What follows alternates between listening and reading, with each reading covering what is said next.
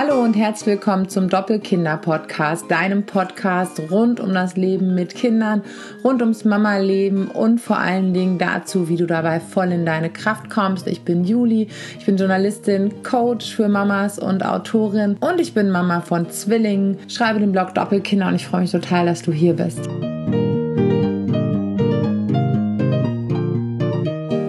Ich habe gefühlt eigentlich kaum mehr zehn Sekunden, diesen Podcast aufzunehmen, weil dann äh, der Mann und die Jungs nach Hause kommen. Aber es wird auch eine ganz, äh, ganz flotte Folge. Und zwar wollte ich ähm, mal was dazu erzählen, wie das bei uns so mit dem Thema ähm, Zweifel an unserem ich sage jetzt mal Erziehungsstil, obwohl für mich das Wort Erziehung ähm, tendenziell eher ein bisschen negativ behaftet ist. Ich bin jetzt niemand, der sagt, wir machen das komplett ähm, unerzogen oder wie auch immer, wie viele neue Konzepte es da so gibt. Also wir haben irgendwie so ein bisschen unser eigenes Konzept und ähm, genau, aber wir gehen halt für uns den Weg dass wir bestmöglich versuchen, die Kinder ähm, erstmal innerlich nachzuvollziehen, dass wir versuchen, bestmöglich zu wissen, was gerade in ihnen abgeht. Das heißt, auf welchem Entwicklungsstand sie sind und was wir ja so altersentsprechend auch von ihnen erwarten können. Zum Beispiel, das ist das erste Beispiel, was mir so in den Sinn kommt, macht es ähm, überhaupt keinen Sinn von einem ein bis dreijährigen Kind plus minus irgendwas ähm, zu erwarten, dass es Bitte und Danke sagt oder dass es sich entschuldigt, weil dazu, naja, dazu müssen Kinder die Perspektive wechseln können um tatsächlich ähm, Einfühlvermögen zu haben und sie müssen sich in ihr Gegenüber hineinversetzen können, um das auch tatsächlich mit dem Sinn zu verbinden. Ansonsten werden sie es immer nur nachplappern und ähm, damit ist auch niemandem geholfen. Wenn sie aber irgendwann aus unserem Alltagsgeschehen heraus begreifen, aus dem heraus, was wir ihnen vorleben, dass äh, ich mich entschuldige, wenn mir was wirklich leid tut, dann werden sie das, äh, dieses Tool benutzen, wenn ihnen auch irgendwann irgendwas richtig leid tut. Aber das kann man halt einfach von einem sehr kleinen Kind noch nicht erwarten.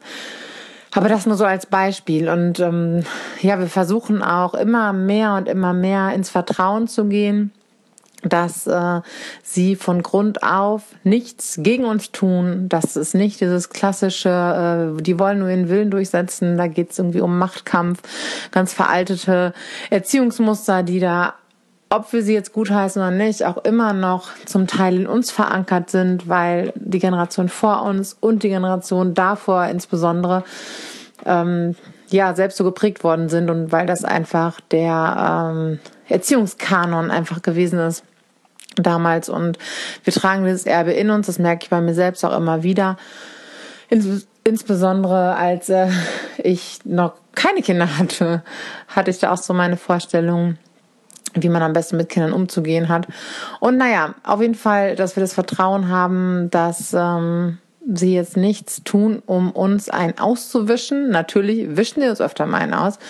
Und natürlich fühle ich mich auch ab und zu genervt und ähm, auch irgendwo persönlich berührt, weil ich natürlich auch ein Mensch bin, der Erfahrungen gemacht hat und ich war auch mal ein Kind, das Erfahrungen gemacht hat und das geprägt worden ist.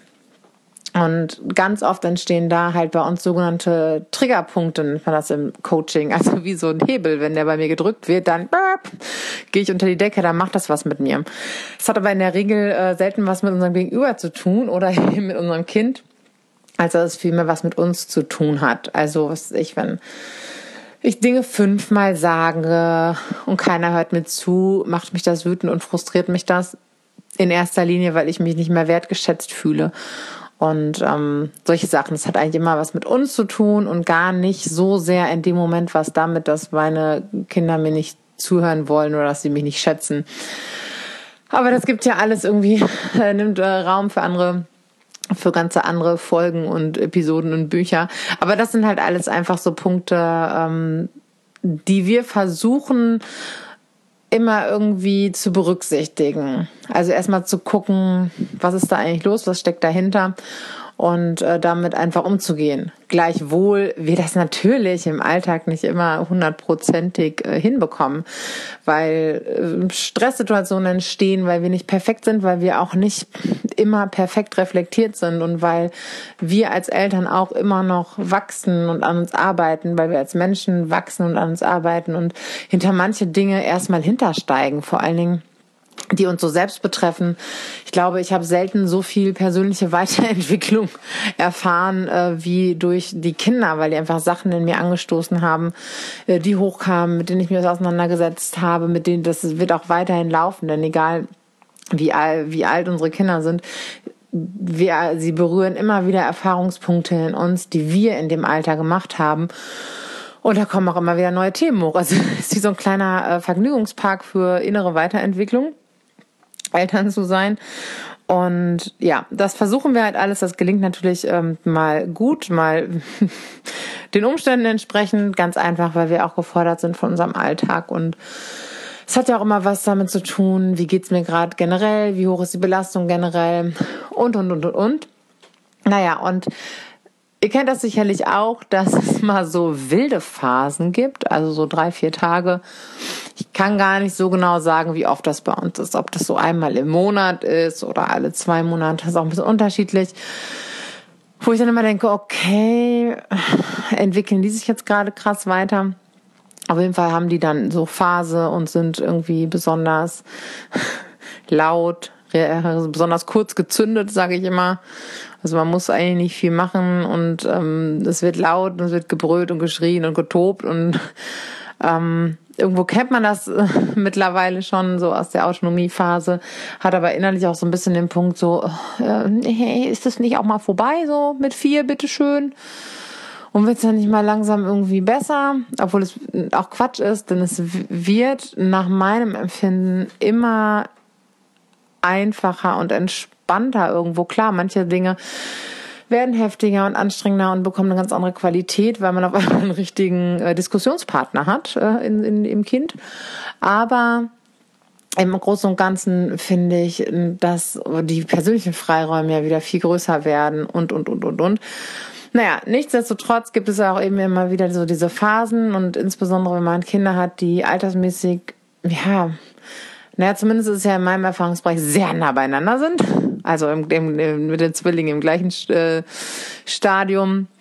Aber ich denke, dass es auch bei unterschiedlich alten Kindern gibt es dann halt einfach unterschiedliche Entwicklungsstufen mit unterschiedlichen Herausforderungen. Also so oder so hat man da ähm, eine Menge Herausforderungen.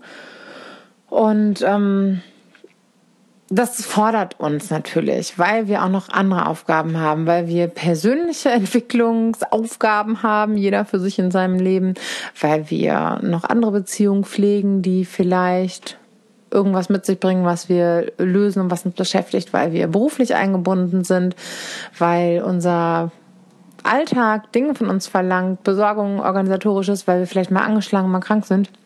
Und das kommt ja alles noch on top. Und irgendwann, wenn man wieder so ein paar Tage Phase hatte, ist man ja einfach durch. Und man möchte sich einfach nur noch flach auf den Boden legen und warten, bis vorbei ist. Und dann kommen natürlich auch bei uns, obwohl wir unsere Söhne so oft, ähm, wir erleben die so offen, wir erleben die auch oft sehr hilfsbereit, nicht immer unbedingt miteinander, weil hier ist natürlich äh, persönliches Übungsfeld Familie. Natürlich haben sie eine gewisse Konkurrenzsituation um unsere Aufmerksamkeit. Natürlich ähm, sind sie hier in der Familie am allersichersten und da reibt man sich ja am liebsten.